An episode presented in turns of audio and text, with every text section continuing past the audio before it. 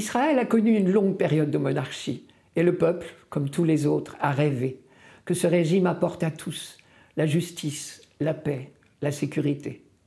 Nous connaissons bien le psaume 71, 72, que l'Église nous propose chaque année pour l'Épiphanie.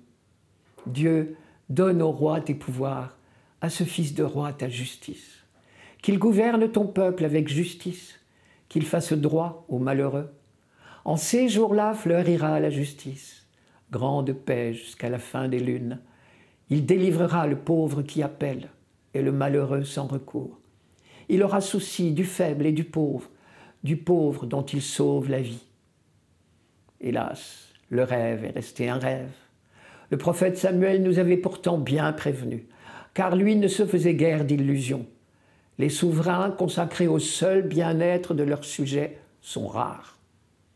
Mais ce qui caractérise les croyants peut-être, c'est leur réaction devant les déceptions et les lenteurs de l'histoire. Un incroyant dirait Vos rêves Des utopies. Mais le croyant, lui, est têtu. Il répond Dieu a promis. Cela lui suffit. C'est cette foi indestructible qui a soutenu Israël tout au long de son histoire, même dans les périodes les plus troublées. Et les prophètes s'employaient à galvaniser cette espérance.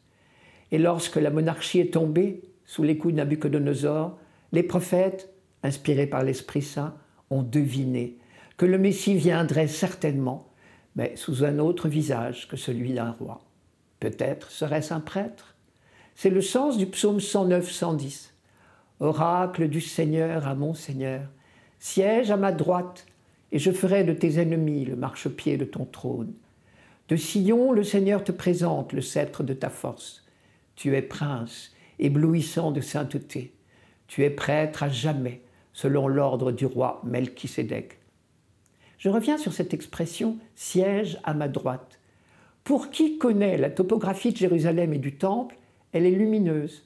Le temple, trône de Dieu, était orienté vers l'est.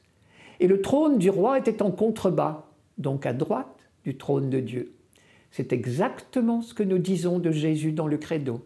Il est assis à la droite du Père.